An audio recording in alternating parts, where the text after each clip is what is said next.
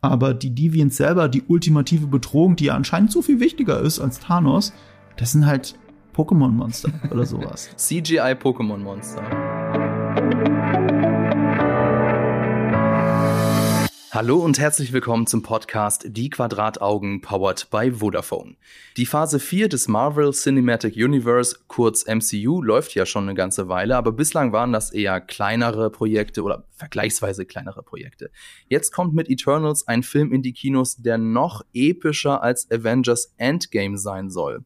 Zumindest behauptet das Chloe Zhao, die Regisseurin. Ob sich die Independent-Filmemacherin da verhoben hat, das klären wir in dieser Folge. Wir, das ist Marco Risch, Botschafter für alles Nerdige und Marathon-Teilnehmer. Zumindest hast du gestern auf dem Fantasy-Filmfest in München einen wahren Filmmarathon hinter dich gebracht. Mhm. Davon waren drei, zwei besser als Eternals und einer schlechter. Okay. Also ich, ich finde, also drei Filme fände ich, wäre mir zu viel. Ich hoffe, da waren ausgiebig Pausen zwischen oder, oder nicht. Nee, eigentlich nicht wirklich, weil das war ja nicht so gedacht. Also ähm, das letzte Mal, als ich das gemacht habe, war zum Back to the Future Day, ähm, 21.10.2015 war es, glaube ich, weil das ist ja das Datum, in dem ähm, Marty McFly in der Zukunft landet. Und dann konnte man in vielen Kinos alle drei Filme miteinander schauen. Äh, aber die sind auch kurzweiliger vielleicht als das, was ich gesehen habe. Mhm. Du hast ja drei unterschiedliche Filme geguckt. Mhm. Ja.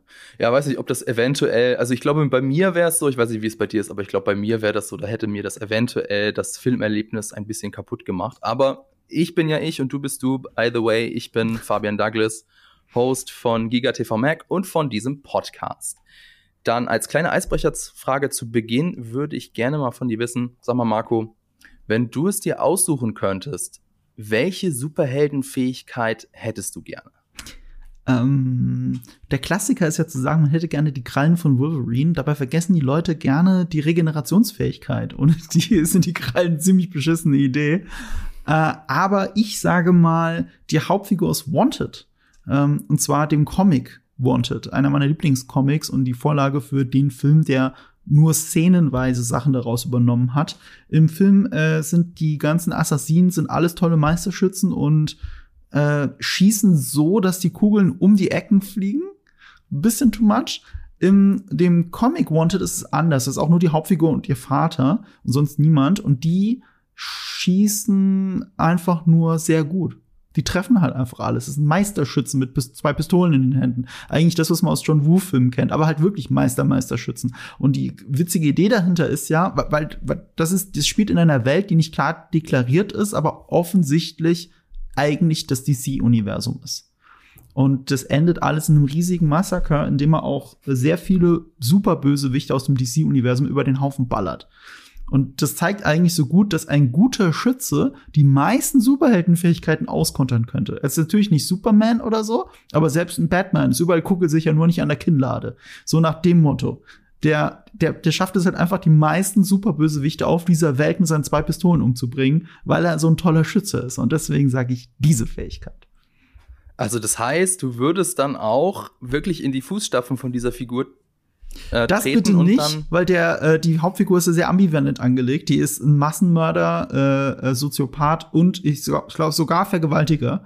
Okay. Deswegen möchte ich bitte nicht in diese Fußstapfen. Das möchte ich hier nochmal zu Protokoll geben von äh, dem Wanted Comic gehen. Okay. Aber ich fand die Fähigkeit halt auch cool. Okay, da frage ich mich jetzt natürlich, wo brauchst du das in deinem Alltag? Äh, wirst du alle Nase lang über den Das war ja gar nicht die Frage. Also, weiß ich nicht. Dann also, sage ich dir eine andere Superheldenfähigkeit. Ja, wo brauche ich das in meinem Alltag? Ja, ich würde gerne die Zeit zurückdrehen können so. oder teleportieren oder was nee, auch das habe ich mich so gefragt, weil, also pass auf, weil ähm, ich war nämlich jetzt am Wochenende zu Besuch bei meinen Eltern und auf der Rückfahrt hat die Deutsche Bahn gesagt, ja, ich, wir wissen, dieser Zug fährt eigentlich von Hamburg nach Nürnberg aber wir halten jetzt schon in Hannover, bitte alle aussteigen, der Zug endet hier. Und dann musste ich eine Stunde warten und stand dann mit mehreren hundert anderen Reisenden mehrere Stunden lang im Gang von einem anderen Zug. Und deswegen habe ich mir gedacht, wenn ich Superheldenfähigkeiten hätte, dann doch die von Dr. Strange, dann könnte ich mir nämlich so Portale herbeizaubern mhm. und müsste gar nicht mehr mit der Deutschen Bahn fahren. Ich glaube, Wobei, große, das große ja? Problem dabei wäre, man würde fetter werden. Also ich weiß ganz genau, wenn ich mich teleportieren könnte, das, das, würde, das, würde ganz, das würde gar nicht gut ausgehen. Also wenn ich jetzt noch mal so drüber nachdenke, sage ich einfach die Regenerationsfähigkeit und hunderte Jahre alt werden, das ja. reicht. Ja, ich glaube, das, das wird auch immer wichtiger, je älter man wird. So, ich glaube, Ja. so, wenn man so Anfang 20 ist, ach, Regenerationsfähigkeiten, ich erhole mich super von alleine, aber so ab 30, wenn der Rücken wehtut, dann sind so, Re- wären so Regenerationsfähigkeiten auch nicht schlecht, ja, hast du recht. Ja, ähm, wenn ihr in diesem Podcast in der Bahn oder im Auto oder im Bus hört, gute Fahrt und viel Spaß mit dieser Folge schon mal. Und bevor wir zu den Eternals kommen, erstmal ein bisschen Werbung. Neben Marvel gibt es ja noch andere Comicverlage, zum Beispiel den Konkurrenten DC. Und aus der Ecke wird bald einiges auf euch zukommen. Die Kollegen von Featured haben für euch zusammengetragen, was DC bzw. Warner Brothers ab 2022 plant. Featured ist Vodafones Magazin für digitale Kultur. Schaut doch mal vorbei. Link dazu in den Show Notes. So, dann reden wir jetzt über Eternals. Wie gesagt, ich komme gerade aus dem Urlaub. Ich bin deswegen nicht ganz so krass vorbereitet wie sonst. Ähm, wir haben den Film schon vor einer Woche gesehen. Mal sehen, ob ich noch alles zusammenbekomme. Ähm, ich würde sagen, mal ganz kurz zu Beginn mache ich ja immer so eine kleine Einführung. Ähm, die ist, glaube ich, auch bei dem Film ganz wichtig. Wie immer natürlich ohne Spoiler, keine Angst, wenn ihr den Film noch nicht gesehen habt. Jetzt spoilern wir erstmal nichts. Also, vor 7000 Jahren schickte der Celestial Arishem zehn Eternals auf die Erde, um sie vor den Deviants zu schützen. Da muss man jetzt natürlich erstmal erklären, wer ist was. Also die Deviants, das sind so wilde Monster und die Eternals sind unsterbliche Superhelden und Superheldinnen. Die haben auch verschiedene Superkräfte. Die dürfen die aber nur einsetzen, wenn es gegen Deviants geht. Ansonsten haben sie den ausdrücklichen Befehl, sich nicht in die Geschicke der Menschen einzumischen. Das ist auch der Grund, warum sie den Avengers nicht gegen Thanos geholfen haben. Und seit mehreren hundert Jahren leben die Eternals jetzt unerkannt unter den Menschen, doch plötzlich tauchen die Deviants wieder auf und die Eternals müssen wieder in ihre Beschützerrolle schlüpfen. Das ist so die Ausgangslage und ich fand das ganz interessant, so dieser, dieser epische Rahmen, die epische Rahmenhandlung, die ja auch im Film immer wieder gezeigt wird. Ähm, jetzt haben wir jetzt ja den Film beide gesehen und ist es denn wirklich episch oder ist es eher langatmig, Marco? Äh, es ist ein interessantes Paradoxon, wie langatmig so ein Film sein kann, wenn er die Prämisse, die du gerade gesagt hast, die wird ja in dem Film direkt im ersten Shot als Wall of Text wird dir das präsentiert. Alles, was du gerade Ja. gesagt hast, steht eins zu eins einfach in diesem Wall of Text, den du am Anfang zu sehen kriegst, weil er in über zweieinhalb Stunden es nicht schafft, die Story wirklich zu erzählen, sondern äh, beschäftigt sich hauptsächlich irgendwie mit Sonnenuntergängen und das macht es langweilig äh, und beliebig. Und die wirklich wichtigen Sachen werden in Flashbacks erzählt, in PowerPoint-Präsentationen und in diesen Texttafeln. Und ja, das macht es so langweilig. Wenn du so einen langen Film hast und alles Wichtige passiert in diesen Schlüsselmomenten, die halt auch noch doof präsentiert sind.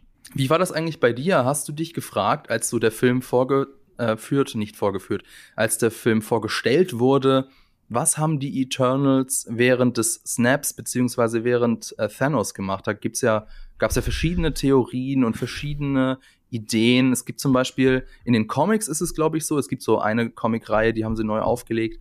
Da wissen die Eternals nicht, dass sie Eternals sind und das wird dann erst im Laufe der Comicreihe Hm. wird ihnen das bewusst. Und da haben so einige gedacht, das könnte doch der Grund sein, warum sie sich nicht eingemischt haben. Und jetzt im Film ist es so, sie haben sich nicht eingemischt, weil sie den expliziten Befehl dazu haben. Wie hat denn dir das gefallen? Das ist halt, also da kannst du noch so viel Erklärungen dran schieben. Die Wahrheit bedeutet, du hast halt Endgame gemacht und wusstest nicht, dass Eternals kommt. Das ist, das ist der wahre Grund und alles Meinst andere ist halt? Blödsinn. Ja, ich meine, vielleicht hatten sie irgendwo, ja, wir wollen mal Eternals machen, aber es gab halt noch kein Drehbuch. Und, ähm, und du musst halt, wenn du ein großes Soap-Opera-Universum aufbaust, und es ist nicht mal wertend gemeint, sondern es ist, funktioniert ja wie eine Soap-Opera. Ähm, die wenigsten Keypoints im Marvel Cinematic Universe sind komplett durchgeplant. Man denkt quasi von Film zu Film oder im weitesten Sinne von Phase zu Phase. Und äh, alles baut dann aufeinander auf. Und wenn du alles aufeinander aufbaust, kannst du nicht etwas Neues, komplett Neues einführen. Du könntest jetzt nicht die X-Men einführen, die Mutanten, ohne irgendwas vorzubereiten oder wenigstens irgendwie zu sagen, ach, deswegen waren die ganze Zeit nicht da. Ja, du, hast ja diese Logikfragen. Und wenn du unter die Kommentare vom allerersten Eternals-Teaser schaust, dann siehst du ja, dass das genau die Frage war, die jeder Marvel-Fanboy gestellt hat. Und dann muss halt der Film eine sehr plakative Antwort drauf finden, nämlich, ach, wir durften ja nicht. Hm. Was halt komisch ist, weil die Ta- Thanos-Bedrohung bedroht ja auch alle, also muss theoretisch ja auch die Devi Deviants bedroht haben und oder deren Gebieter.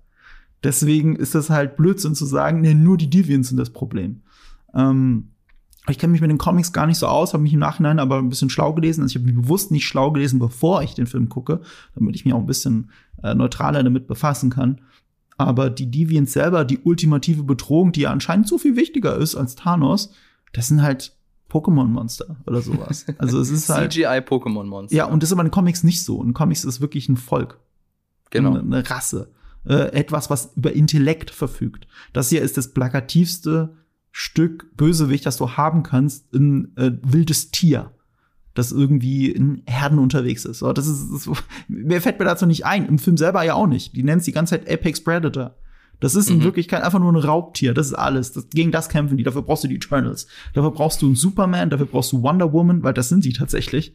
Das ist sehr, sehr, sehr deutlich an der Justice League orientiert. Er hat auch ein bisschen mit der Rückkehr, also mit der, mit dem Ursprung vielleicht von den Eternals zu tun. Das war eben der große Comic-Autor Jack Kirby, der ähm, neben Stan Lee die wichtigste Person im Marvel, im Kreieren von dem ist, was Marvel überhaupt ist. Ähm, und der kam zurück zu Marvel. Ich glaube, da war sogar bei DC, ich bin mir gerade gar nicht so sicher. Ich glaub von Marvel zu DC und dann wieder zurück zu Marvel. Und die Eternals sind auch so ein bisschen das Verarbeiten seines, ähm, seines Umgangs mit Superhelden. Und äh, es, es hat schon in den Comics so einen leicht esoterischen Anstrich. Und in der Verbindung mit Chloe Zhao ist das super esoterisch geworden. Also es geht wirklich nur um, um Gefühle. Es, äh, ähm, es wird alles äh, sehr bedeutungsschwanger in Sonnenuntergängen erstickt. Manche mögen das als besonders intellektuell missinterpretieren, aber es ist nicht besonders intellektuell, weil es hat auch keine besonders cleveren Aussagen. Es gibt keine cleveren Aussagen im Film. Ich wüsste nicht welche. Ähm, und insofern ist es eher esoterisch gefühlsbetont und alles hängt irgendwie zusammen. Und, äh, Aber die Menschen Prämisse, also die Prämisse finde ich eigentlich super spannend. Also, das ist ja etwas, was wir Menschen nicht so wirklich nachvollziehen können, so, so diese, diese Unsterblichkeit. Wir haben ja eher so das Gefühl, dass je älter wir werden, desto mehr rast das Leben an uns vorbei und wir klammern Mhm. uns am Leben fest. Wir kaufen irgendwelche komischen Antifaltencreme, wir gehen ins Fitnessstudio, um möglichst lange jung zu bleiben und trotzdem schaffen wir es nicht. Und jetzt hast du hier eben zehn Wesen, die de facto unsterblich sind. Also unsterblich im Sinne von, dass sie nicht altern. Ähm, wenn du ihnen den Kopf abschlägst, dann sind sie natürlich trotzdem tot. Ähm, und das ist ja was, was in vielen Superheldengeschichten auch thematisiert wird, weil dadurch hast du so eine, ähm, na, also dadurch hast du so eine Trennung, ja, so eine Mhm. Trennung zwischen den, den Superheldinnen und Superhelden und den gewöhnlichen Sterblichen. Also, Mhm. dass, äh, dass sich die nicht so rein äh, fühlen können und dass die Probleme der Menschen auch dann ja so unwichtig wirken, wenn du halt weißt, ach, ist doch egal, in 100 Jahren bist du eh tot und ich sehe immer noch genauso aus wie jetzt. Ähm, und ich habe schon die ganze Zeit überlegt, so, in welchen, welche Filme oder welche Serien machen das denn besser als Eternals? Also ähm, es gibt klar, es gibt jetzt die ähm, Highlander, hat das ja auch gemacht. Das ist jetzt kein Superheldenfilm in dem Sinne oder kein, kein Comicfilm. Aber fällt dir denn so ein Film oder eine Filmreihe, eine Serie ein, die das besser hinbekommt als Eternals, so dieses, ja, dieses epische, dieses äh, dekadenumspannende besser zu erzählen? Wer macht das denn schlechter, würde ich dich eher fragen. Also der erste Highlander, äh, der ist 40 Jahre alt und macht es besser. Und ähm, Logan ist ein gutes Beispiel. Geht genau mit dieser Sterblichkeit um. Ist jetzt vier Jahre her, ist einer der besten Comicfilme aller Zeiten. Und äh, eben äh, 20th Century Fox Marvel, die haben das Thema besser begriffen. Das Problem bei Eternals ist ja, also die, das Interessante an der Prämisse ist, dass es die ersten Marvel-Helden sind, die vor diesem Problem überhaupt stehen. Es gibt ja diesen Grundunterschied ähm, zwischen DC und Marvel. Den hat mal, oh, welcher Comicautor hat den nochmal formuliert? Äh, ein größerer äh, Comicautor, ich komme gerade nicht auf den Namen, er hat es, ich paraphrasiere das jetzt so formuliert, dass es in Marvel, bei Marvel immer darum geht, dass Menschen zu Göttern werden. Sieht man ganz gut an Iron Man. Oder bei DC geht es darum, dass, dass äh, Götter zu Menschen werden. Also sieht man ganz gut an Superman. Ist natürlich pauschalisiert, trifft jetzt auf Batman nicht zu, wobei vielleicht als Milliardär auf die Welt zu kommen, ist auch ein Gottstatus, keine Ahnung. Ähm, aber selbst er ist irgendwie privilegiert in seiner Rolle. Mhm. Also es geht darum, dass Götter zu Menschen werden, vermenschlicht werden. Und das sind jetzt auch die Eternals. So, das hast auf einmal Marvel-Charaktere, die in den DC-Problemen gefangen sind. Ähm, du hast es im Ansatz vielleicht noch, muss man auch sagen, bei den X-Men, diese Götter, diese Gottkomplexe. Ich habe ja auch gerade Wolverine als Beispiel genannt. Ähm, aber macht das Eternals so gut? Weißt du, wie bedeutsam sind denn diese Flashbacks? Ich, ich finde das wirklich, ich, ich finde, die haben sich auch in kürzester Zeit auserzählt. Ähm, sie tragen nicht viel zur Story bei. Sie, die, die, die, die esoterische Grundaussage hinter diesen Gottkomplexen, es ist ja belitteln der Menschen die ganze Zeit. Also das Schlimmste finde ich, finde ich eigentlich als Ajax, das ist die gespielt von Simon Hayek, an einer Stelle zu einem anderen Eternal sagt, ähm, dass doch die Menschen rettenswert sind aus dem Grund, dass sie es geschafft haben, Thanos zu besiegen. Und damit ist es aber, das klingt so, so schön anerkennend, aber, aber ich meine, die Endgame, auch, denk noch mal den Epic Scale von Endgame. Das geht darum, das Universum zu retten. Nicht nur die Erde, nicht nur die Avengers, es ist das ganze Universum. Und sie redet so über die Menschen, als wären sie kleine Kinder, die jetzt endlich äh, laufen gelernt haben. Das, was die gemacht haben, haben die Eternals nie geschafft, so viele Menschenleben zu retten. Das, das ist so von oben herab und das ist eigentlich die ganze Zeit so. Der Film schafft es für mich gar nicht, die echte Verbindung, von der sie immer behaupten, dass sie da ist, zwischen den Eternals und den Menschen, darzustellen. Weil die echten menschlichen Beziehungen, es, gibt eine menschliche Beziehung, die wenigstens für fünf Minuten eine Rolle spielt, die der schwulen Hauptfigur. Das ist es wenigstens an dieser Stelle, für fünf Minuten ist der Film nahbar. Für fünf Minuten, weil es in seinem Haus spielt. Und dann geht's wieder um Götter und Welten retten. Und dann gibt es noch eine Be Liebesbeziehung bei der äh, weiblichen Hauptfigur. Cersei. Chan und mit, Cersei. Ja, ironischerweise mit Jon Snow. also, wie die dann nicht aus dem Drehbuch rausschneiden konnten, dass er sagt, I love you, Cersei. Wie kann denn, wie kann man denn Jon Snow das sagen? Das hätte doch wenigstens einer sagen müssen, vielleicht sollten wir es ändern in I love you. I love you reicht doch. Muss er ihren Namen sagen an der Stelle? Es könnte ein bisschen albern wirken, unfreiwillig. Nee, sie lassen es einfach drin. Dummer, entweder dummer Meta-Humor oder sind zu blöd, das zu erkennen. Egal. Das ist ihre Liebesbeziehung. Und diese Liebesbeziehung, die ist halt, die spielt eine Rolle in den ersten zehn Minuten des Films. Dann gibt's nur noch Skype-Calls. Die Verbindung zu den Menschen ist eine reine Behauptung in diesem Film, weil es geht hauptsächlich darum, dass Eternals von einem Sonnenaufgang rumstehen. Und zwar immer unter sich in ihrer hm. elitären Gruppe. Und Menschen sind höchstens deklariert zum dummen Butler und Handlanger. Das wird sogar angesprochen, weil eine menschliche Figur mit den Eternals immer rumrennt und weil der Film auch weiß, wie sehr es DC ist, wird es die ganze Zeit angesprochen. Dann sagen die doch tatsächlich, er ist ja wie Butler Alfred von Batman. So, what? Haben die das gerade wirklich in einem Marvel-Film gedroppt? Und dann droppen sie auch, dass äh, Icarus, Icarus oder Icarus, glaube ich im Englischen, also mhm. heißt dann die Figur im Englischen. Die Figur von Richard Madden. Ja, genau, von ähm, hier äh, Rob Stark. Ähm, der, äh, worauf wollte ich hinaus? Ach ja, der wird mit Superman verglichen. Und er ist, er hat es geschafft, die noch langweiligere Version von Superman zu sein. Das ist unfassbar. Also, äh, also, aber es ist halt super viel DC drin und es ist so viel DC drin, dass sie es halt sogar ansprechen müssen. Und dieses Ansprechen von DC reicht nicht, um überhaupt an DC ranzukommen. Also du hast ja mich gefragt, welche Filme machen es denn besser? Und ich würde behaupten, selbst Wonder Woman 1984 macht es besser. Die meisten DC-Sachen, die genau das zum Thema haben, dieses Gottsein, machen es deutlich besser als Eternals. Ich, ich, ich habe das Gefühl, sie sind komplett überfordert mit dem Film. Mhm. Jetzt müssen wir es ein bisschen, außen, ein bisschen auseinanderpacken, weil jetzt mhm. haben wir mhm. schon äh, ziemlich viele Kritikpunkte angefasst. Ich glaube, ein Kritikpunkt, den greife ich jetzt einfach mal willkürlich hinaus und sage, es liegt daran, die Story ist jetzt, sage ich mal, vom, vom Grundsetting, von der Prämisse ja schon spannend, aber sie haben einfach zu viele Figuren, die alle einzeln vorgestellt werden müssen, die alle auch, fast alle, also nicht, nicht alle, aber fast alle bekommen auch noch mal einen eigenen Flashback über die Jahrhunderte mhm. und dadurch killst du natürlich jedes Pacing. Also wir haben zehn Figuren, über zehn, mhm. wir haben zehn Superheldinnen und Superhelden und dann noch weitere ja. Figuren darüber hinaus, was ja. eigentlich für einen Film viel zu viel ist. Also selbst ein Film, der über zwei Stunden geht, kommt damit nicht zurecht. Ähm, was weißt du oder kannst du dir erklären, warum sie sich entschieden haben, zehn Figuren herzunehmen? Klar, das sind die die Comic Eternals, aber man hätte ja, ich meine, sie haben ja auch äh, bei den Comic-Wurzeln einiges verändert. Sie hätten ja auch einfach sagen können, okay, wir machen jetzt aus den zehn Eternals nur fünf. Mhm. Kannst du dir ähm, das erklären? Völlige über völlige Fehleinschätzung, wie ein richtiges Drehbuch funktioniert. Und das, das, das, das klingt jetzt so unfassbar herablassend von mir Chloe Zhao gegenüber, die ja im Drehbuch mitgeschrieben hat. Ja, das ist ja nicht nur gefilmt. Und das ist eine fucking talentierte Regisseurin und zu Recht Oscar-Preisträgerin. Aber ihre Filme sind eben zum, zu, zu der Hälfte quasi Dokumentarfilme.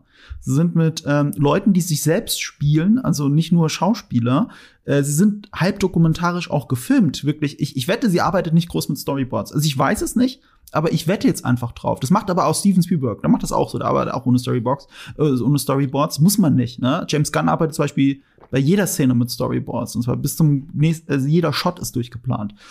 Ähm, da, da gibt's halt unterschiedliche Herangehensweisen. Aber diese Dokumentarfilme im Hintergrund und dass man dann auch nicht so sehr perfekt auf die perfekte Dramaturgie achtet, das merkt man halt. Ähm, Du hast, glaube ich, nach dem Kinobesuch noch zu mir gemeint, dir sind sehr viele Anschlussfehler in dem Film mhm, aufgefallen. Ja. Und da habe ich dir ja auch gesagt, das liegt genau daran. Die dreht halt eine Szene einfach drauf los und guckt, was dabei rauskommt. Und das kann auch funktionieren. Ne? Das wirkt auch mal von einem Sonnenuntergang schön. Das ist ja gar keine Frage. Das Problem ist, wenn jede zweite Szene aus dem Sonnenuntergang besteht, weil du nicht weißt, was du eigentlich erzählen willst, und dann die Leute esoterisch geschwafelt auch dauernd dasselbe erzählen. Sie erzählen ja die ganze Zeit dasselbe und dann hast du halt jedes Mal eine neue Figur und es ist wieder, es ist der gleiche Einstieg, es ist die gleiche Conclusio der Einführung der Figur ab zur nächsten Figur. Es ist getting the band back together. Aber die ganze Zeit. Weißt du, was für ein Film das auch so macht? Und ich meine nicht Blues Brothers, die sind dramaturgisch viel cleverer. Die holen die Band in den ersten Drittel zusammen. Es ist ähm, hier Cats, das Musical. Das ist das gleiche Prinzip. Es ist ein Casting. Es ist ein riesiges Casting-Ding, um dann auf ein Ende zuzulaufen, das gar nicht so spektakulär ist. Äh, und hier ist es auch so. Es ist sogar ähnlich. In Cats, ich, ohne jetzt Eternal zu spoilern, aber in Cats fliegt am Ende eine Katze in den sicheren Tod. So, das ist, so geht Cats aus. Nach dem ganzen Casting wird eine Katze irgendwo in einen Heißluftballon gesetzt und dann sollen die in den Tod fliegen. Das ist relativ nah an Eternals. und, aber Cats ist nicht zweieinhalb Stunden. Selbst Cats weiß, wie lange es dauern muss. Ihr könnt das mit ganz anderen Filmen, die diese Ensemble-Filme haben, vergleichen. Also X-Men 1 zum Beispiel von 2000. Das war ja einer der revolutionärsten ähm, äh, Superheldenfilme, weil er eben diesen Comic war, den wir ja heute haben, losgetreten hat. Und die standen ja auch vor dem Problem, sogar vor einem ziemlich ähnlichen Problem, diesen großen Cast zu haben, der auch teilweise eben aus Göttern besteht, unter Menschen, ähm, und die irgendwie zusammenzuführen. Und sie haben es halt anhand einer Figur gemacht. Sie haben halt eine Figur als die Hauptfigur genommen, eine zweite Figur als die Figur, die es zu beschützen gilt, also Wolverine und Rogue. Und so sind sie in die Welt der X-Men selbst eingeführt worden. Sie sind quasi unser Stellvertreter für das Kennenlernen dieser Welt. Und dann lernen sie das Team kennen, die Teams müssen zusammenwachsen. Auf dem Papier hat Eternals eine ähnliche Herangehensweise. Sie haben ja auch eine Hauptfigur. Aber ich habe auch auf die Uhr geguckt, zwischenzeitlich spielt die ja gar keine Rolle. Wegen den ganzen Flashbacks und so ist halt Cersei auf einmal für 20 Minuten nicht zu sehen. Und sie ist die Hauptfigur von dem Film. Äh, der, der springt hin und her, dieser Film. Und wie gesagt, die meisten Flashbacks haben ja auch nichts zu erzählen. Das heißt, es ist auch noch unnötig, dass das so, so strukturiert ist. Sie das ist, ist halt so als komisch. Figur ziemlich langweilig, muss ich leider mhm. sagen. Also, ja. Äh, also ich kann jetzt, es gibt ja diese alte, ähm, diesen alten Test, kennst du ja. ja auch von Red Letter Media, ja. äh, um herauszufinden, ob eine Figur gut geschrieben ist oder interessant ist. Versuche die Figur zu beschreiben, ohne zu sagen, wie sie aussieht, was für einen Job sie hat oder ähm, ich glaube noch, was sie anhat. Da gibt es, glaube ich, noch einen weiteren Aspekt. Und ich würde sagen, okay, was macht Cersei jetzt aus? Mm, sie ist. das ist eine gute Frage. Und sie hat Mitgefühl ihren umgebenden, ja, Mitmenschen kannst du nicht sagen, gegenüber. Doch auch den Menschen, aber auch, auch die werden Menschen. belittelt. Stellvertretend ja. ist sie ja Lehrerin. Also ja, ich genau, kann es nicht beschreiben wie du. Ich muss jetzt direkt in den Beruf gehen. Sie ist ja Lehrerin. so, also, ist ja eh schon, ich meine, das spricht ja auch Bände. Wenn du 5000 Jahre auf der Erde bist, müsstest du eigentlich super reich sein und eigentlich in einer Villa leben. Aber nein, sie unterrichtet Kinder in London. So, das zeigt ja, was für ein Mitgefühl sie mit den Menschen hat. Aber da geht es auch hauptsächlich wieder um diesen Beschützerinstinkt. Also es sind halt Kinder, die, die brauchen einen Beschützer und damit es überhaupt wirklich logisch ist, weil warum bräuchten die einen Beschützer, gibt's Erdbeben und ein Kind wäre fast dabei gestorben und sie rettet das Kind. So, also irgendwie dieser Beschützerinstinkt, dieses, dieses Bemutternde, das ist ja das, was Eternals uns da die ganze Zeit vorkaut, dass die Eternals quasi auch die Väter und Mütter unserer Menschheit sind. Da fühle ich mich auch so ein bisschen verarscht. So, also, also Menschen werden wirklich herabgewürdigt in diesem Film, die also ich weiß noch, wie bei dem einen Trailer halt Marvel ausgeflippt ist, weil sie sich über, über das Opfer von Iron Man lustig machen. Und dass Icarus meint, ja, klar, könnte er auch die Avengers anführen. Was ja auch so unfassbar hochnäsig ist, das zu sagen. Und da habe ich mir damals gedacht, gut, das ist jetzt halt so ein typischer Marvel-Gag. Die Szene geht ja auch noch weiter. Jetzt äh, haltet mal alle die Füße still. Äh, der Film wird das schon, wird das schon nahbarer erzählen und warum sie die Avengers vielleicht sogar so herablassend betrachten. Nö, das macht der Film nicht. Das ist tatsächlich, das ist der Gag und das hört auch an der Stelle auf und das ist auch einer der großen plakativen Gags. Die meisten Gags sind gar nicht so Marvel-mäßig in dem Film. Die sind eher so auf einer, wenn überhaupt, Schmunzelebene. Also ich wünsche nicht mal behaupten, dass der Film mich nicht zum Lachen gebracht hat hier und da, aber ich könnte dir jetzt unter Folter nicht fünf Gags zusammenbringen, die gut waren. ähm, ich kann mich halt einfach nicht erinnern, weil die so vergessenswert waren. Und ähm, richtig gelacht habe ich jetzt auch nicht. Aber gut, nee, das auch kann auch sagen, das will der Film nicht, das weiß ich. Aber weißt du, wenn der Film stattdessen will, dass Leute in schlechten Kostümen aus Batman Forever 90er Jahren vor einem Sonnenunter Sonnenaufgang stehen, ja, toll, dann äh, ich spring schon wieder an der Kritik, ich weiß. Okay, also ich merke schon, ähm, da ist ein bisschen Frust hinter deiner Meinung. Kann ich auch gut verstehen. Ich habe mich leider auch ein bisschen gelangweilt. Ähm, besonders in die Tiefe gehen können wir ja jetzt noch nicht, weil wir ja noch im spoilerfreien Part sind. Äh, ich würde mal einfach sagen, bevor wir dann in den Spoiler-Part gehen, vielleicht noch so ein, eine Art ähm, Einschätzung, für wen ist dieser Film, beziehungsweise sollte man sich den Film angucken. Und ich glaube, also so langweilig der Film auch ist, ich fürchte, er ist ein Muss. Weil du hast so die anderen Filme der ähm, Phase 4 gehabt, du hast jetzt hier Black Widow oder so. Das war halt so der Abschied der Figur Black Widow. Den konnte man sich halt angucken, wenn man Black Widow-Fan war oder auch nicht. Und dann kannst du, den, den hättest du auch skippen können. Ja, Shang-Chi wissen wir noch nicht genau, aber ich meine, wenn du jetzt kein, da haben wir übrigens auch eine Podcast-Folge gemacht, hört da auch gerne mal rein. Wenn du jetzt kein großer Fan von Martial Arts bist, kannst du den Film auch auslassen. Bei Eternals weiß ich nicht, weil der macht halt durch das Setting dieses ähm, die Perspektive des Universums auf, ja, also mhm. sowas wie äh, Guardians of the Galaxy. Es geht hier explizit darum, dass, dass das unsterbliche Wesen sind, die von außerhalb kommen und die auch selber ein Raumschiff haben. Das heißt dann auch woanders hinfliegen können und die Erde verlassen können. Und mit den Celestials werden ja auch so gottgleiche Wesen eingeführt, das ist auch relativ wichtig und ziemlich groß. Also ich fürchte, man muss sich den Film ein, äh, man muss sich den Film angucken, wenn man Marvel-Fan ist. Oder siehst du das anders? Ich sehe das komplett anders. Aber okay. das, das, das, ist halt das ist eine Glaubensfrage, an der, an der sich dann halt einfach die Geister scheiden. Äh, die meisten Marvel-Fans, die ich kenne, sagen, man muss natürlich jeden Marvel-Fan, Ma Marvel-Film gesehen haben. Und ich bin der festen Überzeugung, nee, muss man überhaupt nicht. Du, also wir wissen auch, dass es nicht so ist. Wenn du dir die Kinozahlen anschaust, äh, die meisten Endgame, die meisten Endgame-Zuschauer haben niemals Captain America 1 gesehen. Das ist ein ganz einfacher Fakt. Oder Hulk oder Incredible Hulk oder selbst Iron Man 1, da, da hört es auch schon auf. Viele Leute haben das nicht gesehen, weil die Marvel-Filme sind so selbsterklärend, das brauchst du nicht unbedingt. Ähm, und das ist jetzt auch nicht äh, äh, ähm, herabwürdigend gemeint. Das ist ja in Ordnung. Das ist sogar gut so. Ich fände komisch, wenn es so sehr Soap Opera ist, dass du unbedingt eine Folge gesehen hast. Andererseits, wie bei einer Soap Opera, ist es eben so, alles wirklich Wichtige kriegst du eh erklärt in der Folge drauf. Also, du sollst ja immer mitkommen können. Ne? Also auch, auch Ant-Man kannten die wenigsten Leute, bevor sie in Endgame reingegangen sind. Das, das, ihr müsst euch nur die Zahlen anschauen. Das ist wirklich so. Und es funktioniert trotzdem. Und trotzdem ist Endgame der zwischenzeitlich erfolgreichste Film aller Zeiten gewesen. Das geht schon. Du brauchst nicht jeden Marvel-Film. Das ist, da, da bin ich, da bin ich komplett anderer Meinung. Hilft es aber? Also ja, klar. Vor allem, wenn du komplett in dem Universum drin bist, dann ist es schwer, überhaupt irgendeinem Marvel-Film auszuweichen. Ähm, aber ich glaube, selbst die Serie Loki ist deutlich wichtiger für das Marvel-Universum als Eternals.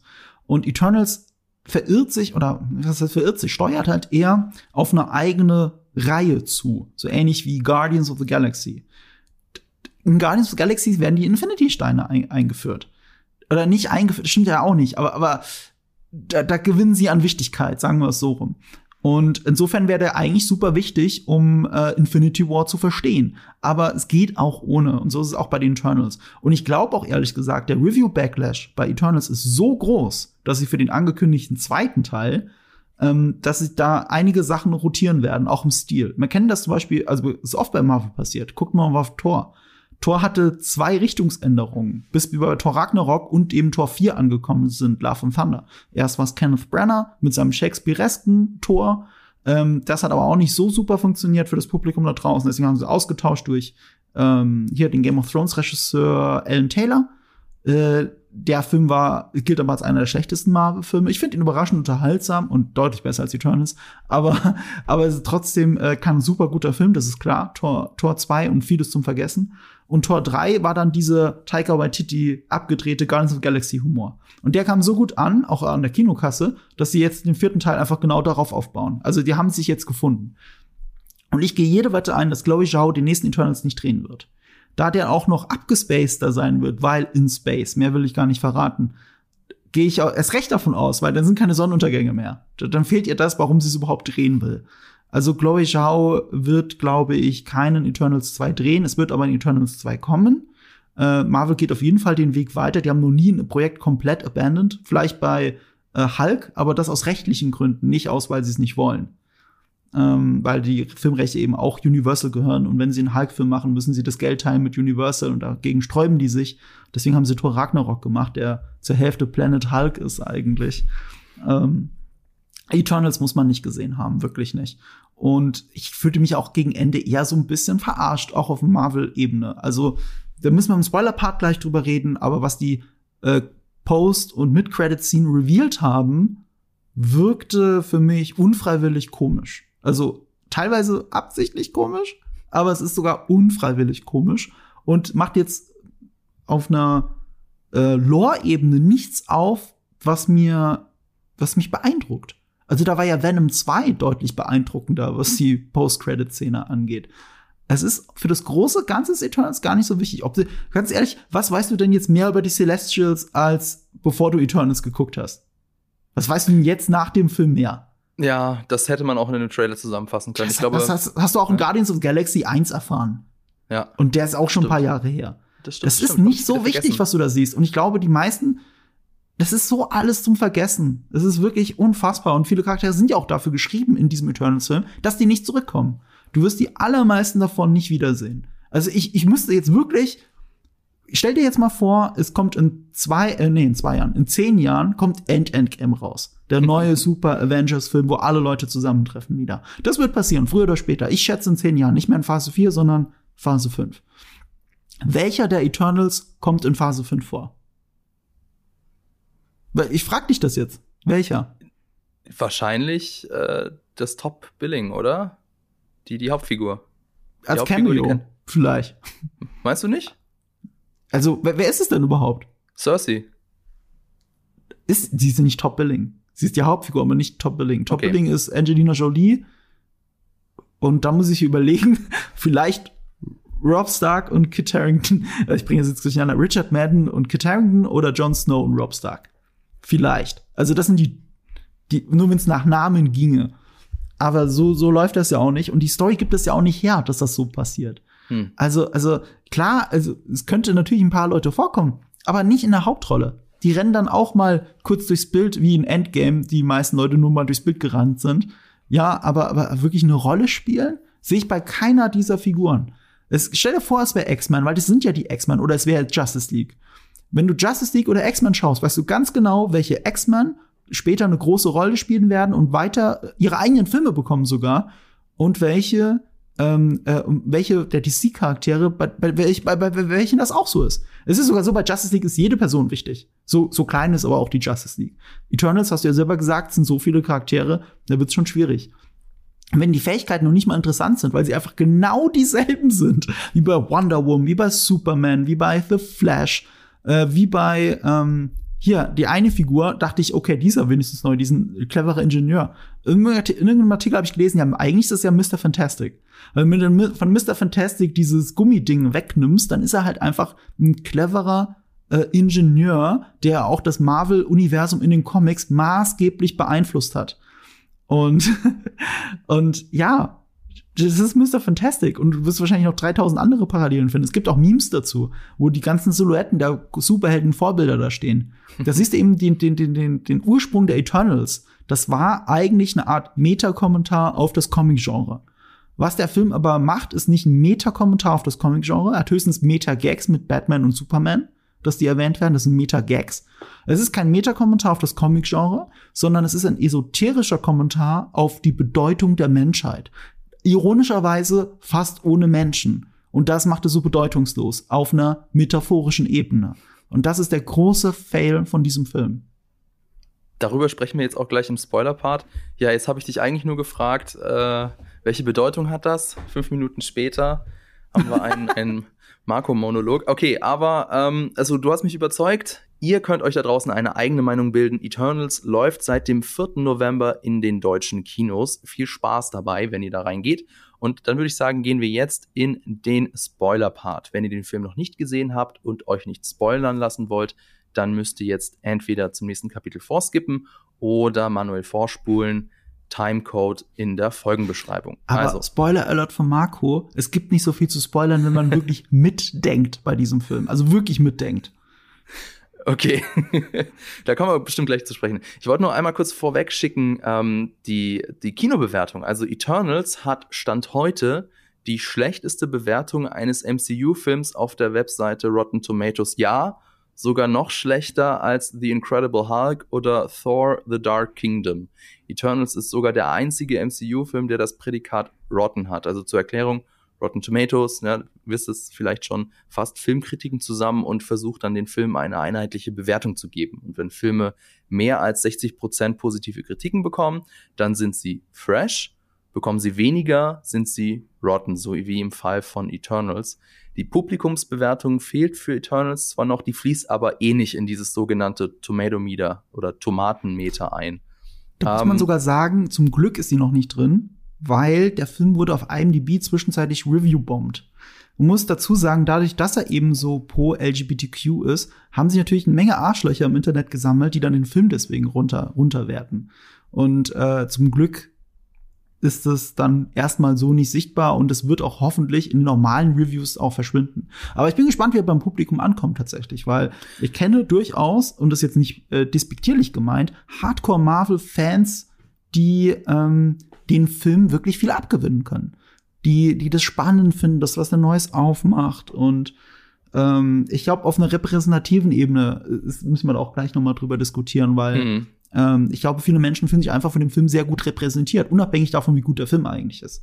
Und das ist etwas, was ich zum Beispiel nicht trennen kann, weil theoretisch bin ich sehr gut in diesem Film repräsentiert, aber äh, ich fühle mich nicht repräsentiert, weil der Film ein blöder Film ist. Und die Figuren, die mich repräsentieren sollen, sind blöde Charaktere. Warum soll mich das jetzt, äh, warum soll ich mich davon repräsentiert fühlen? Ich könnte mir vorstellen, also es ist nur so ein Foreshadowing, dass äh, viele Marvel-Fans den Film erstmal hochwerten, aber ihn auch mit der Zeit vergessen werden. Es gibt keinen Grund, den Film zweimal zu gucken. Es gibt, es gibt einfach keinen Grund. Ich kann mir keinen Grund vorstellen, das jemals zweimal zu gucken. Ich würde Cats zweimal gucken, einfach aus Spaß, aber den nicht. Ja, weil er eben so langweilig ist. Also, ja. und ich habe mich so gefragt, woran liegt das? Und ich glaube, es liegt auch nicht nur, aber auch an der Struktur. Also, erinnerst dich, wir reisen mhm. zu Ort X, um Eternal Y kennenzulernen. Dann gibt's eine Flashback-Szene. Manchmal gibt's dann noch eine Action-Szene, bevor es dann zum nächsten Ort geht und zum nächsten Eternal.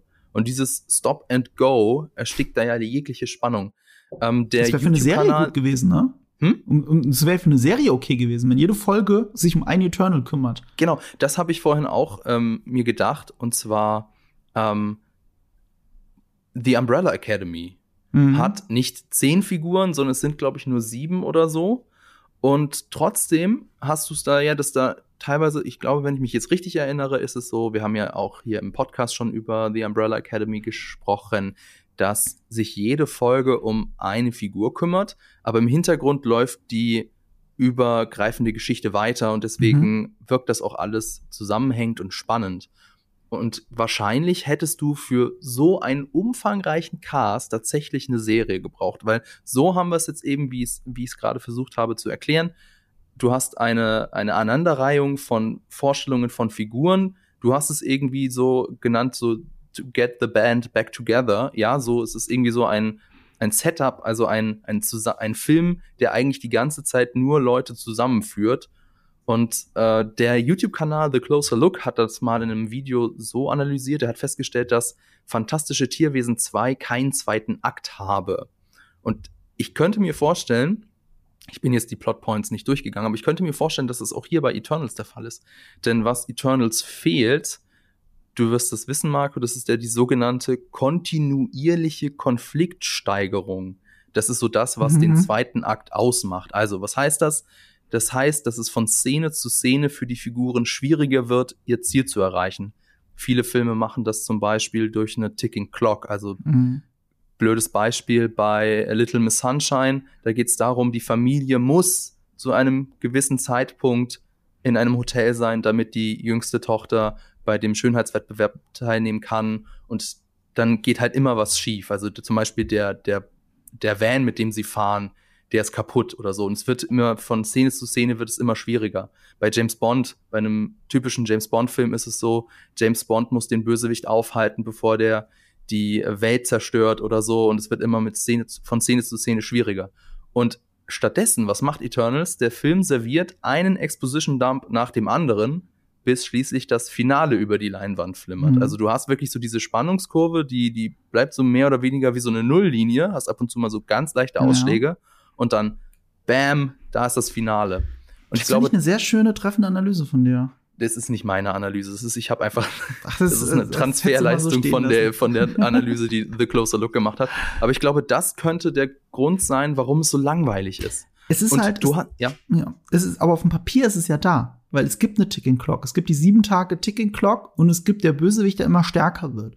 Es ist aber nicht nahbar für dich, weil die ganze Zeit der Exposition Dump dazwischen kommt, die Flashbacks dazwischen kommen, die eben keine Ticking Clock haben. Die Flashbacks haben ja keine. Ähm, und dadurch ist es nicht präsent. Ob jetzt ja. der böse Deviant plötzlich ein Gesicht hat oder nicht, ist, macht, spielt ja keine Rolle.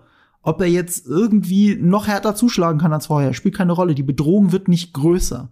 So, und die Ticking Clock ist so weit weg und wird auch so selten thematisiert. Es geht ja immer nur darum, ach ja, in, in sieben Tagen, da müssen wir dann da sein. Es gibt ja keine Zwischenschritte, wo dann was passiert. Mhm. Weißt du, mhm. beim Weltuntergang, äh, bei Armageddon oder so, dann fällt halt ein Meteorit auf Paris. Das ist die Ticking Clock.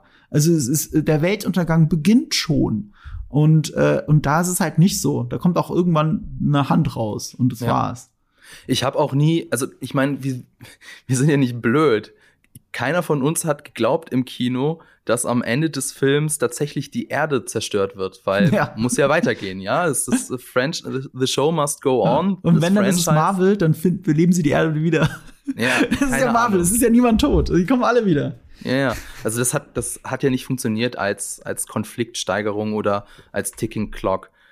Das ist so das eine. Und ähm, ja, also das, weil die Spannung eben fehlt, dadurch war es total langweilig. Wobei ich sagen muss, da unterscheiden wir uns. Ich fand das Finale eigentlich cool. Also, dass du hier nicht wieder das Übliche hast, wie zum Beispiel bei Venom, dass sich zwei CGI-Blobs bekämpfen oder so wie bei Black mhm. Panther, dass da zwei CGI-Figuren schwerenlos gegeneinander boxen, sondern hier hast du das, dass ein, also ein, eine Gruppe sich aufspaltet aufgrund von äh, ethischer oder moralischer Differenzen und sie dann gegeneinander kämpfen.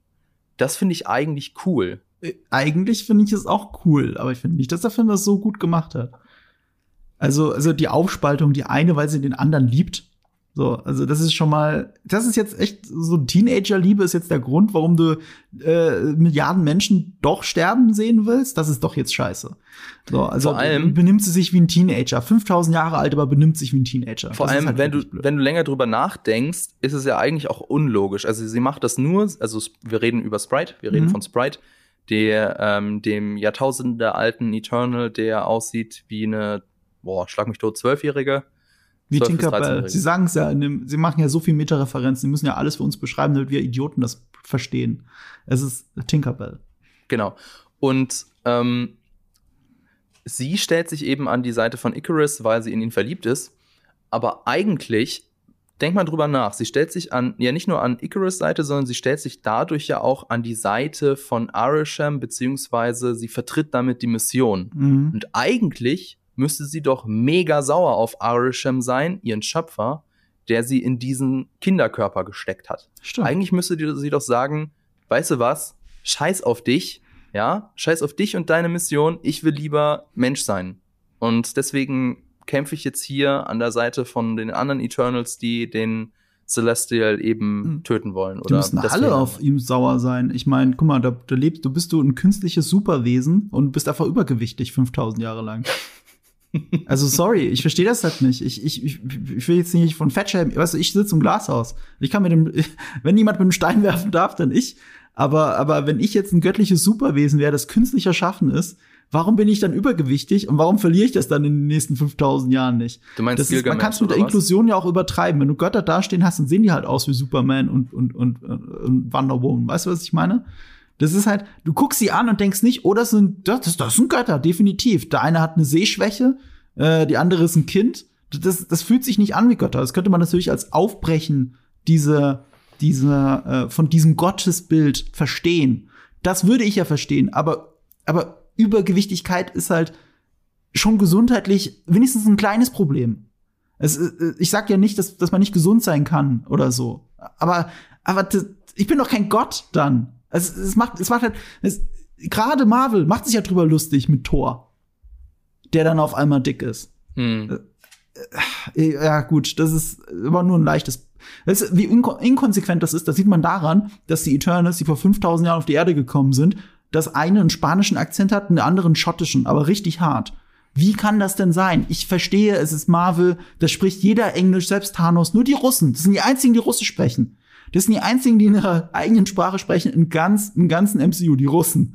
Aber, aber äh, warum ein gottgleiches Wesen, das auf die, das auf die Erde kommt, bevor es Schottland gibt, schottischen Akzent hat und den auch im Laufe von 5000 Jahren nicht in der Lage ist, den Es abzulegen. sind sogar noch länger, das sind 7000 Jahre. Sie 7000 sind im Jahr Jahre, siehst du. 5000 vor Christus auf die Welt gekommen.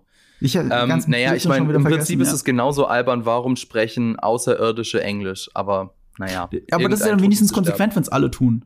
sterben. Also, dann geht das halt da durch. Aber die sprechen halt nicht schottisch oder mit spanischem Akzent. Das macht ja keinen Sinn. Und warum legen sie den, den dann auch nicht im Laufe der Zeit ab? Also, wenn das wenigstens so der Fake-Akzent von Olympia, von ihrem Planeten wäre, dann würde ich das ja irgendwie verstehen. Aber du kannst doch nicht tausende Jahre lang an einem Ort verbringen und dann nicht die Sprachen können. Das Mhm. ist doch merkwürdig. Ist wie, wie, weißt du, es widerspricht auf einer subjektiven Ebene dem Bild, dass das Götter sein sollen. Hm. Weil ich kenne Menschen, die mit weniger Zeit akzentfreier sprechen als die. Das stimmt, ja. Was mich auch gefragt habe, ihr einziger Job ist ja, Deviants zu töten. Das ist ja eigentlich ihre Aufgabe, oder? Das wirkt auch albern, weil das halt Pokémon sind. Nee, jetzt aber mal ernsthaft. Ich meine, das ist doch eigentlich das, wofür sie Ja. Auf die Ja. Erde gekommen ist. Ja. Warum sind sie dann alle so scheiße darin? Also ich meine, äh, Oh. Salma Hayek als, äh, lass mich, als, lass mich kurz nachschauen, als. Ajak, die, die, die kann heilen, das ist schon Ja. auch wichtig. Aber wenn sie halt, so wie im Film, auf einmal alleine einem Deviant gegenübersteht, dann ist sie ziemlich in den Arsch gekniffen. Mhm. Und die anderen auch. Also Fastos zum Beispiel, der, der, der ist ein Erfinder. Aber wenn der selber jetzt einem ähm, Deviant gegenüberstehen würde, hätte der auch schlechte Karten. Also das, das verstehe ich dann auch nicht. Warum sind die dann so, wenn das ihre einzige Aufgabe ist, warum sind sie dann so schlecht darin? Ja, also Ne? man, man, würd, man würde auch meinen, es gibt effektivere ähm, äh, Killer, die du hinschicken könntest, um die auszulöschen. Man muss aber jetzt zur Verteidigung der Eternals sagen, die sollen sich ja ergänzen wie ein Team. Und dann Mhm. machen die unterschiedliche Fähigkeiten durchaus Sinn, dass einer jetzt die Menschen kontrollieren kann, um, damit die Menschen ihnen gut gewollt sind, äh, gut gesinnt sind. Das ist ja durchaus sinnvoll für so ein Team. Oder dass der eine eben der Mechaniker ist und so. Der Film ist aber immer so plakativ. Ajax steht in der Mitte und rechts von ihr stehen die Krieger und links von ihr die Denker. Es gibt die- Krieger und die Denker. So, und das war's. Das sind, das sind die Götter. Krieger und Denker. Und die Hälfte dieser Götter ist eigentlich unzufrieden mit dem, wie sie sind und was sie können. Die haben es auch nicht geschafft, in, in den Tausenden von Jahren zu einer inneren Selbstzufriedenheit zu finden, sondern sie hadern die ganze Zeit mit sich. Und äh, wir haben es ja auch jetzt schon angedeutet, also ich weiß, es ist ein Spoiler-Teil, aber viele Leute haben den Film ja trotzdem nicht gesehen und hören sich das einfach gerne an. Die, die, die Eternals sind, ich weiß gerade gar nicht, wie es in den Comics genau war, aber die Eternals sind in dem Film hier im Prinzip Replikanten aus Blade Runner. Mhm. Und Es ist in den das, Comics nicht so. In den Comics so. sind es Lebewesen, die entstanden sind aus den Genen der Urmenschen. Wow. Und hier sind es, wie du sagst, Replikanten, die werden in so einem, in, in einer Werkstatt zusammengestellt. Hm, ja. Und zwar, also Replikanten sind aus Blade Runner bekannte synthetische Menschen. Auch, auch so, so organisch perfekt, obwohl synthetisch, dass du sie nur mit einem Psychotest von einem echten Menschen unterscheiden kannst, nicht durch einen Bluttest oder was auch immer. So. Und das hat sich ja schon angedeutet, und das meinte ich mit, man muss nicht so super tief in den Comicwurzeln sein, um zu wissen, was passieren könnte. Man muss einfach nur beim Film aufpassen. Vieles ist, das muss ich ja den Film lassen. Der hat drei wichtige Plotpoints, die auf dem Blatt Papier interessant sind. Das war der erste wichtige äh, äh, Plotpoints, Wendung. Das war die erste richtige Wendung, die erste richtige Twist. Dass die ähm, Eternals eben äh, Symbi äh, Symbionten, äh, synthetische Lebewesen sind, die geschaffen worden sind. Die haben in Wirklichkeit gar keine Heimat. Heimat, Heimat. Die kommen nicht vom Planeten Olympia. Die ähm, sind eben keine natürlichen Wesen und sie kriegen einfach das Gedächtnis gelöscht nach jeder Aktion, die sie haben auf einem Planeten. So. Und diese Eternals äh, und diese Einführung, die du ganz am Anfang hattest von diesem Podcast, diese Wall of Text, mhm. ist im Look and Feel eins zu eins Blade Runner 20, äh, Blade Runner von 1982 nachempfunden. Es ist derselbe Text mit den mit denselben Färbungen, in einer anderen Farbe, aber die gleichen Stellen und so. Es sieht genauso aus. Und da war ich schon so, hm. hm. Und äh, und okay und alles ist immer so vage. Alles wird, da muss man auch bei dem Film drauf achten. Alles, äh, vieles ist ja Behauptung. Der Text ist Behauptung und damit ist es eine unzuverlässige Wahrheit. Alles, was du siehst, ist eine Wahrheit.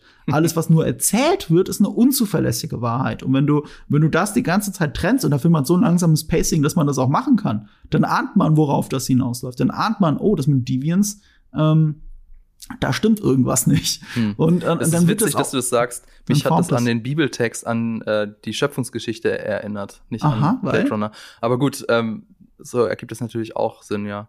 Also das ist die erste große Wendung des Films, dass ja. die Eternals nicht von einem fremden Planeten, nicht von Olympia kommen, mhm. wie behauptet wird, sondern dass sie Replikanten sind. Das ja. ist das eine, was man vorhersehen kann. Meinst du? Ich nicht. Ich habe das nicht so gesehen, aber gut. Naja, jetzt nicht Und, im Detail, ne? Ja. Aber dass es eine unzuverlässige Wahrheit ist, dass irgendwas mit dem Arashim nicht stimmt, das merkst du ja schon zum ersten Mal, wenn Selma Hayek mit dem spricht dass da ein größeres Geheimnis dahinter ist. Und hm. dann ist es einfach unzuverlässig. Dann denkst du, vielleicht ist er ja gar nicht eine rein gute und immer nur das Beste für die Menschheit. Ne? Also du hast halt diese, diese, und das ist aber nicht aufgebaut als, als Spannungsmoment. Nee. Vielleicht soll es das sein. Das ist im Zweifel für den Angeklagten, aber bei mir kam es nicht so rüber. Es verliert sich ja alles in den tausend Exposition-Dumpings, wie du gesagt hast. Die andere ähm, äh, große Wendung hat sich für mich auch meilenweit ähm, angekündigt, nämlich dass Icarus in Wirklichkeit äh, äh, mehr weiß und dass er eventuell sogar ähm, für den Untergang der Menschheit ist. Das, das, das deutet sich an, dieses loyale Gehabe und so weiter, und dass er eben nicht der Anführer ist, dass Ajax mhm. ihn nicht erwähnt hat. Aber für mich hat sich das angedeutet in dem Moment, wo er in London eingetroffen ist. Was für ein lazy Storytelling. Also in London rettet er den anderen ja das Leben. Ne?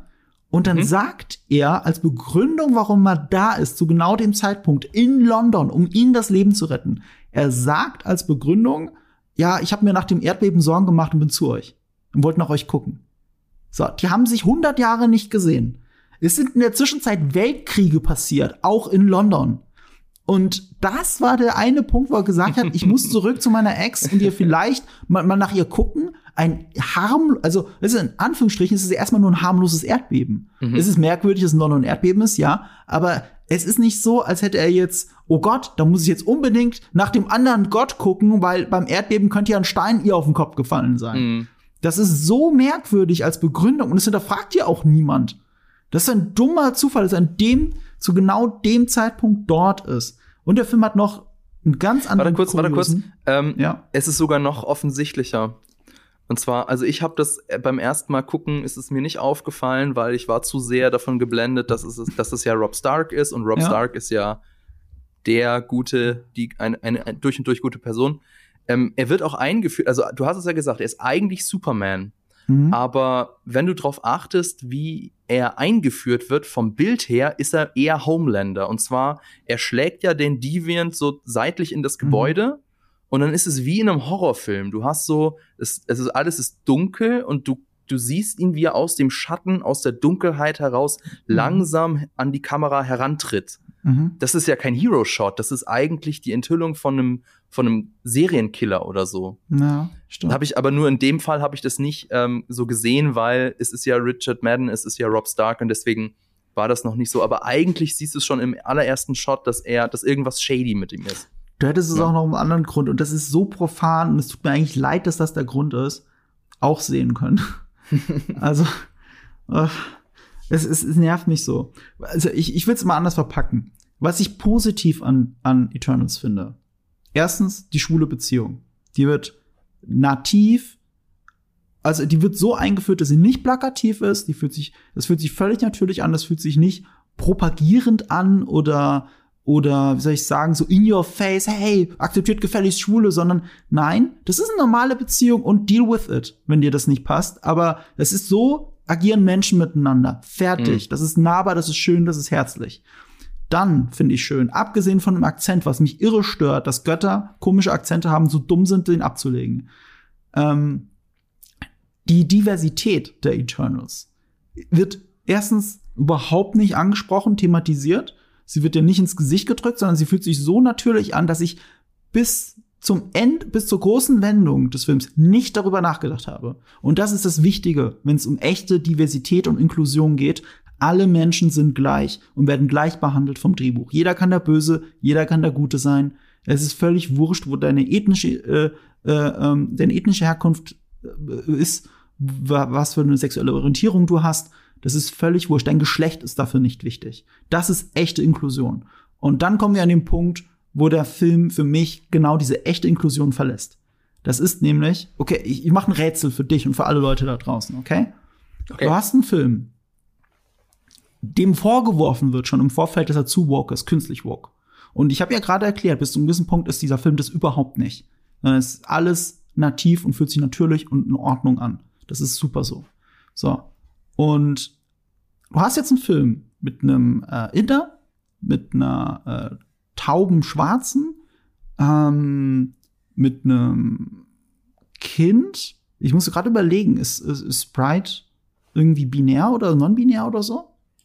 Ich Weil es wurde nicht thematisiert, aber irgendwie hatte ich den, ich, ich nicht, dass ich den Eindruck, ich hatte nicht mal den Eindruck, sondern ich meinte es mal gehört zu haben. Aber das ist, kann natürlich kompletter Blödsinn sein. Ich glaube, es ist in den Comics ist es so. Dass ist es in den Comics so? Dass die, äh, das genau. ist auch ein Junge in den Comics und die Figur hat ah. äh, wohl sexuelle Beziehungen mit allen möglichen, ah. was ich ganz gut ja, finde, dass stimmt, sie das in stimmt, der Verfilmung stimmt, rausgelassen stimmt. haben. Ja, ja, äh, sie haben es im Film angedeutet. Ich finde schon, dass sie es hätten drin lassen können, weil der Charakter dadurch interessanter gewesen wäre aber dann hättest du Gefahr, dass es so aussieht, als würden Leute mit Kindern schlafen. Mhm. Ich glaube, das ist das eigentliche ja. Problem. Aber das war ja das interessante Problem von ihr. Also Sprite war eigentlich super interessant in der Veranlagung. Egal. Ähm, das spricht ja für den Film wieder, dass ich jetzt nicht mal weiß, welches Geschlecht eine bestimmte Figur hat. Oder welche Orientierung sie in Wirklichkeit hat. Das ist, spielt keine Rolle. Das spricht für den Film. So, du hast Sprite, ähm, du hast eine, jetzt muss ich überlegen, chinesischstämmig, aber auf jeden Fall asiatische Hauptfigur, eine Frau ähm, du hast eine äh, Latinoamerikanerin. Ähm, wen habe ich jetzt vergessen? Äh, du hast einen, du hast Martin einen Asiaten. ist äh, Südkoreaner, glaube ich. Süd, ist er Südkoreaner? Ich wollte mich da jetzt mal. nicht in die Brennnesseln setzen, das kann sein. Äh, Gilgamesh auf jeden Fall heißt er in dem Film. Ähm, du hast amerikanisch-südkoreanisch. Amerikanisch-südkoreanisch. Du hast einen jungen, androgyn wirkenden weißen Mann. Das ist der einer von zwei weißen Männern. Du hast, ähm, du hast den schwulen Schwarzen. So, und jetzt muss ich überlegen, wer war noch? Ach, du hast Athena, eine weiße Frau. So, ich glaube, jetzt habe ich alle zusammen, oder? Ich habe nicht richtig mitgezählt. Ich glaube schon. Ja, ich glaube, ich habe alle zusammen. Ach nee, ich habe Icarus vergessen. Genau.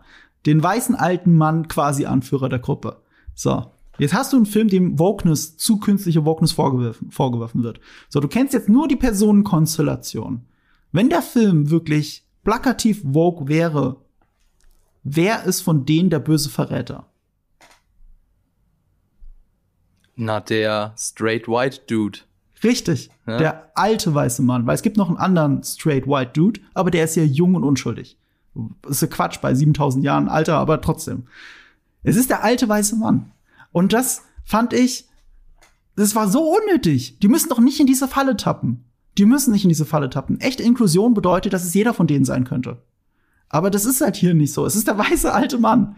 Die Chance war eins zu zehn. Das ist nicht, das ist nicht wirklich Zufall. Das ist leider Absicht. Und das fand ich wirklich schade. Das braucht doch der Film nicht.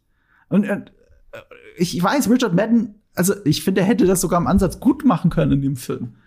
Aber es wirkt ja, es wirkt aber auch so unmotiviert und dann durch ein Flashback begründet. Und er ist dann nicht mal, er ist bereit, Milliarden Menschen zu töten. Er ist bereit, seine Freunde zu töten, seine Familie. Das ist ja seine Familie. Aber im entscheidenden Moment ist er dann doch zu verliebt in, äh, in die, äh, in die Hauptdarstellerin und bricht weinend zusammen. Seine toxische Maskulinität fällt in dem Moment von ihm ab und er fliegt in die Sonne, in den Tod hinein, weil er ja Icarus ist. Das ist so plakativ. Das hat mich wirklich, das hat mich fertig gemacht, dieses Finale. Das war so blöd. Äh, ich, ich, ich, fand das, ich fand das nicht würdig den Figuren gegenüber. Die Figuren sind ja zum Teil echt so nett aufgebaut. Und ich finde, die hätte man in einen viel besseren Film packen können.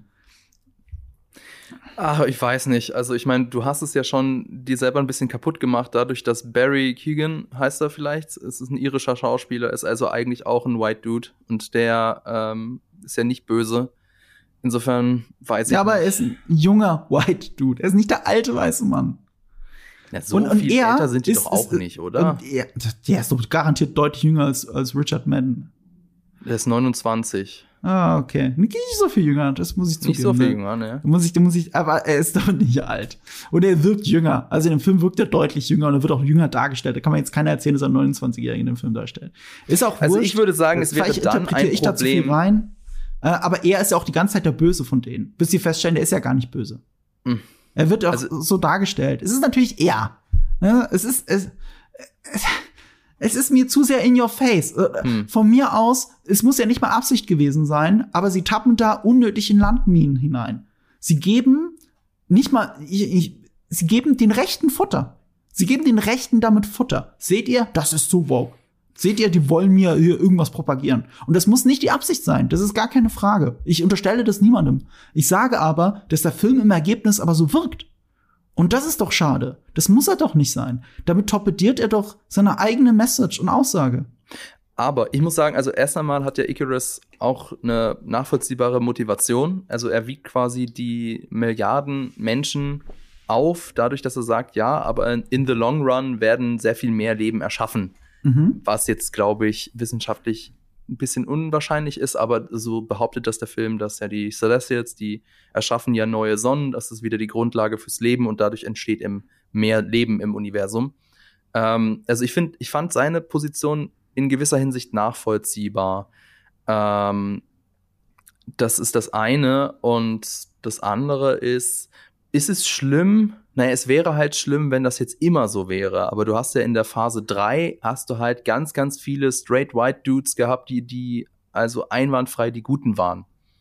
Und jetzt ist das halt mal nicht so. Fand ich jetzt nicht so schlimm, muss ich gestehen. Ja, wenn man das ja. jetzt im Großen und Ganzen betrachtet, ja klar, dann ist in der Filmgeschichte sind deutlich zu wenig Frauenrollen. Das ist gar keine Frage, aber ich rede jetzt von diesem einen Film. So, und weißt du, wenn da, es ist so wie, das Pendel muss in diese Richtung zeigen. Das ist wie Flaschendrehen, wo aber klar ist, wer bei wem die Flasche landet. Und das finde ich halt so schade. Das, das muss doch nicht sein. Hm. So, egal. Ähm, ist halt so. Und äh, ich garantiere dir aber, äh, nee, ist, ist, ist egal.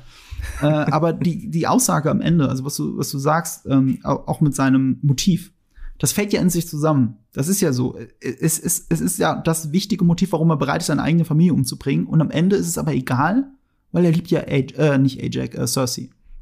Genau wie Jon Snow. Sie lieben beide Cersei. Und Cersei liebt sie zu sehr und dann fällt es halt in sich zusammen. Und das fällt nicht in sich zusammen, weil er die Menschheit liebt, äh, sondern weil er sie zu sehr liebt. Hm. Und wie wichtig war das wirklich? Weil das, das hat mich ja auch, das war der richtige Kick in, in die Nuts bei mir noch. Das Ende, dass Arishem dann auf einmal auftaucht und sagt, hm, ihr habt euch jetzt gegen mich gewandt. Das äh, gucke ich jetzt mal, ob das, ob ihr nicht vielleicht doch recht hattet. so, so wie ein tadelnder Lehrer. Mm. Das ist, what? Die waren gerade, es ging ja gerade um den Tod von Abermilliarden Menschen. Die, die Eternals wollten sich alle gegenseitig umbringen und er tut so wie ein tadelnder Lehrer, ja gut, dann gucken wir mal, äh, ob, ob die Menschheit es nicht doch verdient hat. Was auch wieder so belittelnd ist. Also, ich, finde, das, das ist so ein Tritt in die eigenen Eier. Der, der Film stolpert die ganze Zeit unnötig.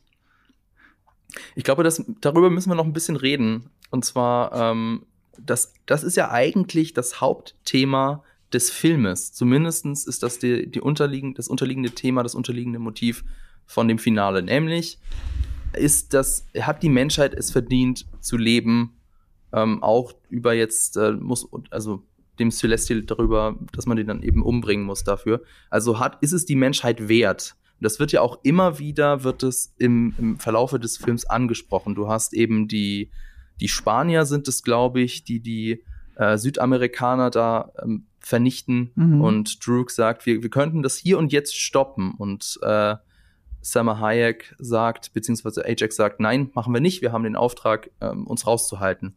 Du hast die Szene mit Fastos, wo er, ich weiß nicht, warum er da ist, aber er ist dann eben in Japan, in Hiroshima und, und sagt, ich habe geholfen, diese Bombe zu bauen. Die Menschheit ist es nicht würdig.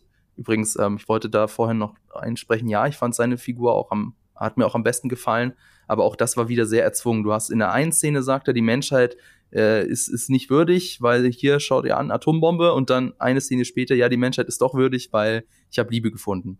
naja, das war ein bisschen dabei bleiben. Und war, war mir vom war mir ja. vom Pacing her ein bisschen, bisschen zu schnell. Aber gut. Also hier auch hast du es wieder. Mhm. Du hast immer wieder dieses, ja, ist die Menschheit es denn wirklich wert, gerettet zu werden? Und wir haben immer wieder dran, äh, ist darüber gesprochen, wir haben es immer wieder angesprochen, aber die Menschheit kommt nicht vor es gibt ja die einzige wirkliche Figur, die irgendwie eine größere Rolle spielt, ist ja Kit Harringtons Dane Whitman. Und die, die hat, kommt ja nur am Anfang und am Ende und dann zwischendurch mal kurz in einem FaceTime, in einer Facecall. Mhm. Ähm, und er ist nicht mal normaler Mensch.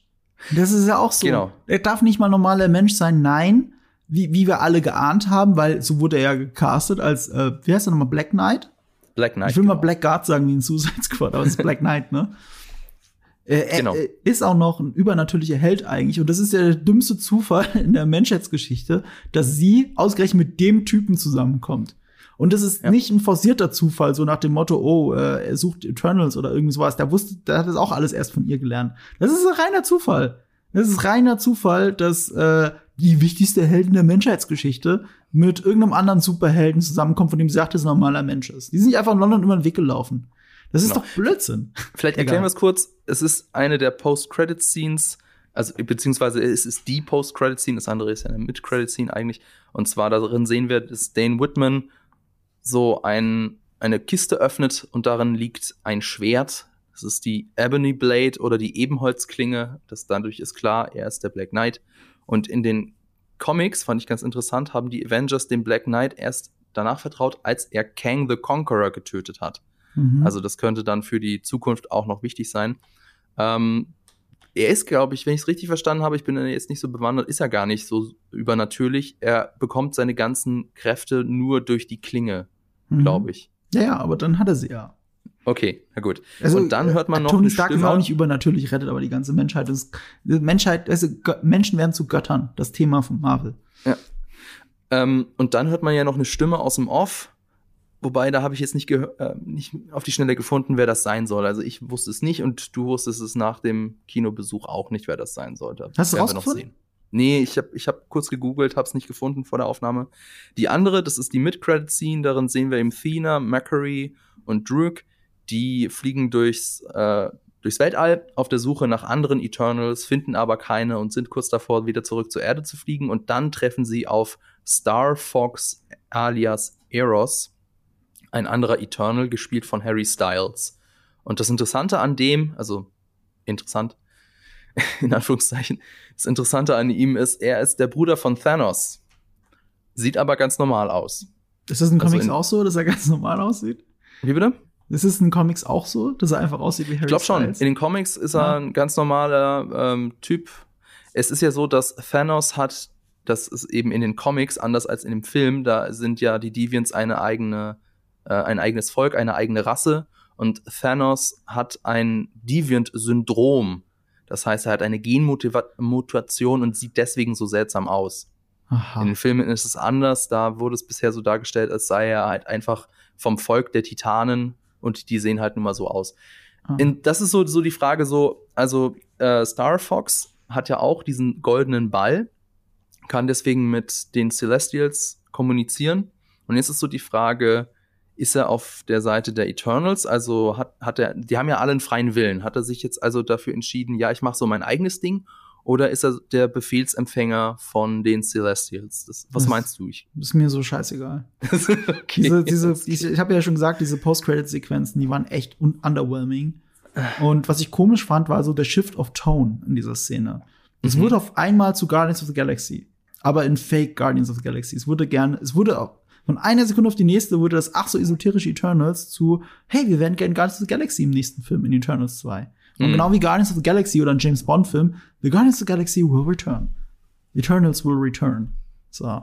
Ähm, Alles kommt wieder. Das, passt, das, das fließt auch rein in meine Prophezeiung, dass Chloe Zhao nicht den nächsten Film machen wird.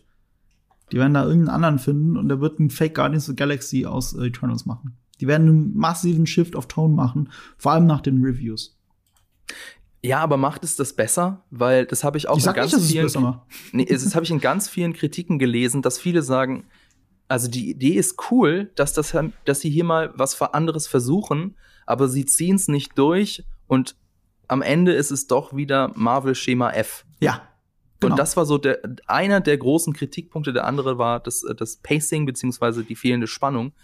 Und wenn du jetzt einfach die Regisseurin austauschst, könnte mir allerdings auch verstehen, dass das äh, Chloe Zhao auch also freiwillig sagt, macht die sagt, ich, ich sage, die will keinen anderen machen. Ich sag's dir.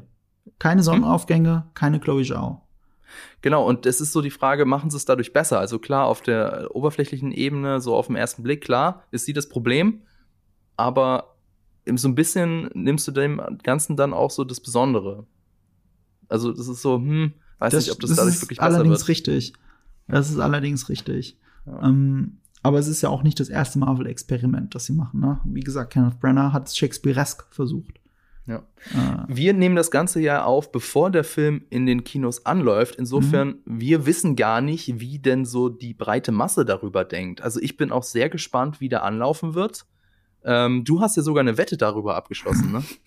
ja, ich habe gestern, ich habe ja, ich hab mit einem lieben Ex-Kollegen, der jetzt bei Disney arbeitet, äh, ähm, Sebastian Osowski, habe ich eine Wette laufen, dass Venom 2 den erfolgreicheren US-Start haben wird als also erfolgreichere US-Startwochenende als äh, Eternals. Weil Venom 2 war da bisher in den USA tatsächlich der erfolgreichste Film mhm. äh, in diesem Jahr. Also noch vor James Bond, noch vor Dune, es war der erfolgreichste Start, noch vor jedem MCU-Film, der bis dahin rausgekommen ist, Shang-Chi und Black Widow. Ja. Und Sebastian ist anderer Meinung. Das hat natürlich auch damit zu tun, finde ich, weil er es halt will, weil er halt großer Marvel-Fan ist. Ich, ich sehe das jetzt wirklich ganz nüchtern, auch wenn ich Venom 2 tatsächlich deutlich besser finde als Eternals, weil der versucht wenigstens, der weiß wenigstens, dass er dumm und unterhaltsam sein Und er muss. läuft nur 97 Minuten lang. Und er weiß, was Pacing wirklich bedeutet. Das, das kommt tatsächlich dazu. Aber, aber unabhängig davon, wie gut oder schlecht der Film ist, ne, da kann man ja unterschiedlicher Meinung sein. Ich kann mir nicht vorstellen, dass, dass ein neues Marvel-Produkt, das auch so abstoßend für viele Leute wirkt, weil so anders, äh, für die breite Masse zumindest, ähm, dass das so viel besser ankommt im Startwochenende als ein Sequel zu einem super erfolgreichen Film. Weil Venom 1 war halt super erfolgreich. Und mhm. Venom 2 hat sogar einen erfolgreicheren Start als der erste Teil hingekriegt, trotz Pandemie. Das kann man sich gar nicht vorstellen. Und Sebastian meint, dass der Film besser laufen wird. Ich bin überhaupt nicht der Meinung, wir haben einfach ein Wetter am Laufen. Äh, wir haben, zufälligerweise habe ich ja gestern auf dem Filmfest habe ich Pig gesehen mit Nicolas Cage und bin sehr zufrieden aus dem Film rausgegangen. Und Sebastian war auch in dem Film. Äh, wir, wir, haben wirklich zufälligerweise, wir haben uns nicht verabredet oder so. Und dann habe ich so beim Rausgehen, habe ich ihn so abgeklopft und habe gesagt, so, ich ärgere dich jetzt noch ein letztes Mal wegen Eternals. Der Film war deutlich besser als Eternals. Und er hat, er hat noch nicht mal ein Gegen, also er war nicht happy mit der Aussage, aber du nicht mal widersprochen. er hat noch nicht mal widersprochen. Und so ist es. ist gemein, dass er sich nicht wehren kann, der liebe Sebastian. In dem Fall kann er sich dann nicht wehren.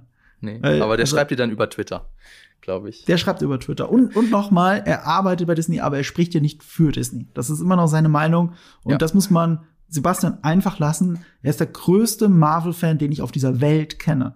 Und weißt du, dass jemand wie er dann bei Disney arbeitet, ist für ihn einfach eine Lebenstraumerfüllung. Und das ist doch schön für ihn. Ja.